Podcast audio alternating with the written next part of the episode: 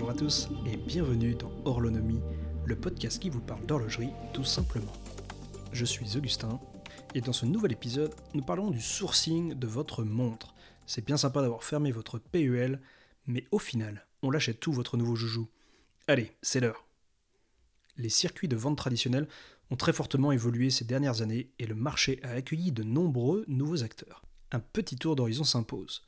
Pour acheter une montre neuve, on commence par le plus évident, les boutiques physiques. On en distinguera deux grandes catégories, les boutiques officielles d'une marque en propre et les détaillants officiels appelés AD pour Authorized Dealers. Ce ne sont pas des supermarchés du crack, mais bien des revendeurs officiels d'une ou plusieurs marques qui n'appartiennent pas nécessairement à ces dernières. Donc on commence par les boutiques officielles. Ce sont des véritables vitrines pour les marques, voulant offrir évidemment une expérience client unique. C'est toujours agréable au fond d'aller faire un tour chez Breguet ou Gégère de Place Vendôme, si vous ne tombez pas sur des vendeurs lèche ou aristocrates. D'un point de vue prix, bien souvent, pas de réduction possible, car ce n'est pas la politique de la marque lorsqu'elle vous vend en direct. L'argent, c'est tabou, surtout quand c'est cher. Mais vous pourrez avoir accès à des extensions de garantie, des bracelets additionnels, etc. Et surtout, vous développerez une relation commerciale avec la marque. Pas inutile si vous avez en tête tel ou tel modèle inaccessible qui nécessiterait justement un historique commercial costaud. Côté détaillant officiel, mono ou multimarque, les marges de négociation seront un peu plus larges. Tout dépendra au final du détaillant, des marques, des modèles et de votre relation avec l'AD. N'espérez pas avoir 10% de réduction sur une Rolex GMT2, en fait, n'espérez d'ailleurs pas en trouver en boutique tout court. Mais pas besoin d'avoir suivi toutes les saisons de Shark Tank pour obtenir 15% de réduction sur certains modèles. Bien sûr, un client régulier aura potentiellement plus d'avantages qu'un client qui ferait son premier achat. Là aussi, les détaillants officiels suivent normalement les directives des marques quant au prix officiel et au prix remisé maximal. Mais on trouve de tout. En dehors de ces circuits traditionnels, de nombreuses alternatives sont maintenant sur le marché, et notamment Chrono 24. On pourrait croire que Jack Bauer a créé la plus grosse marketplace horlogère, mais l'aventure est au final allemande. Chrono 24, c'est plus de 500 000 montres en vente dans plus de 100 pays avec 3000 vendeurs pros et 30 000 vendeurs particuliers. Parmi ces vendeurs pros, il y a ceux qui vendent des montres neuves et ceux qui vendent de l'occasion. Concernant les montres neuves, c'est là que ça devient intéressant.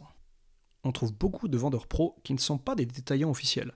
Ils n'ont pas de relation commerciale directe avec les marques qui les revendent, ni d'accès à leur stock. Et pourtant, ils affichent souvent des réductions supérieures aux détaillants officiels, en précisant que la montre n'est pas forcément disponible tout de suite. Ces revendeurs se chargent ensuite de sourcer la montre neuve une fois qu'un client potentiel se manifeste ou passe commande. En tant qu'acheteur, vous ne verrez pas forcément ce qui se passe en parallèle. Après avoir cramé le plafond de votre visa, on vous communiquera une date de disponibilité, vous attendrez patiemment en étant à moitié détendu, et puis le vendeur pro vous enverra la montre comme convenu. Magique non, le marché gris Mais en fait, il s'est passé quoi? Le vendeur pro n'étant pas un revendeur officiel, il va se fournir chez un détaillant officiel avec qui il a l'habitude de travailler pour vous fournir une montre neuve.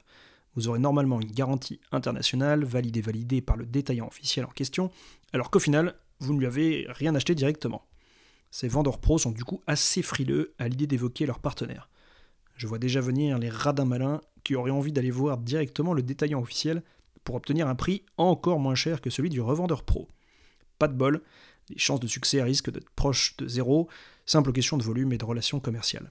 Le détaillant officiel ne peut pas se permettre de vous vendre en direct la montre avec 25-30% de remise. Il a une boutique physique, des employés, du stock, des charges. Il se tirerait une vraie balle dans le pied. Et pourtant, vendre avec moins de marge et via un autre vendeur en ligne reste intéressant pour lui s'il veut se débarrasser d'une partie de son stock ou juste vendre une montre qu'il n'avait pas en stock sans faire trop d'efforts. Moins de marge, mais moins de coûts pour lui et une image qui reste intacte. Tout le monde est content. On trouve aussi des vendeurs pros qui ne font que de l'occasion. Là, le schéma est un peu plus classique et vous aurez l'embarras du choix. Ces vendeurs font de l'achat-revente en révisant parfois les pièces pour offrir une ou deux années de garantie. N'hésitez pas à poser des questions, à les contacter en direct pour obtenir plus de photos, de précision sur la montre, son historique, sa dernière révision, etc. On le dira jamais assez, on achète d'abord le vendeur avant la montre. Enfin.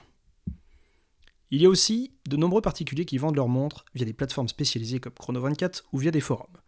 On évitera le bon coin au Facebook Marketplace qui regorge de faussaires en tout genre, sauf si vous voulez vous procurer une magnifique Rolux ou une Patok Filou. Même principe pour les particuliers, faites vos recherches, établissez le contact et rencontrez le vendeur si possible. Une petite bière fraîche peut vous aider à prendre la bonne décision ou à prendre la fuite. Vous allez encore me dire Et si je veux du vintage? Patience, ça arrive. Je vous donne donc rendez-vous très prochainement pour un nouvel épisode d'Horlonomie. Et en attendant, watch yourself.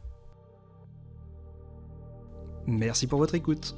Vous avez aimé cet épisode? Eh bien ne soyez pas timide et faites-le savoir. Abonnez-vous et continuons la discussion sur Instagram d'Horlonomie.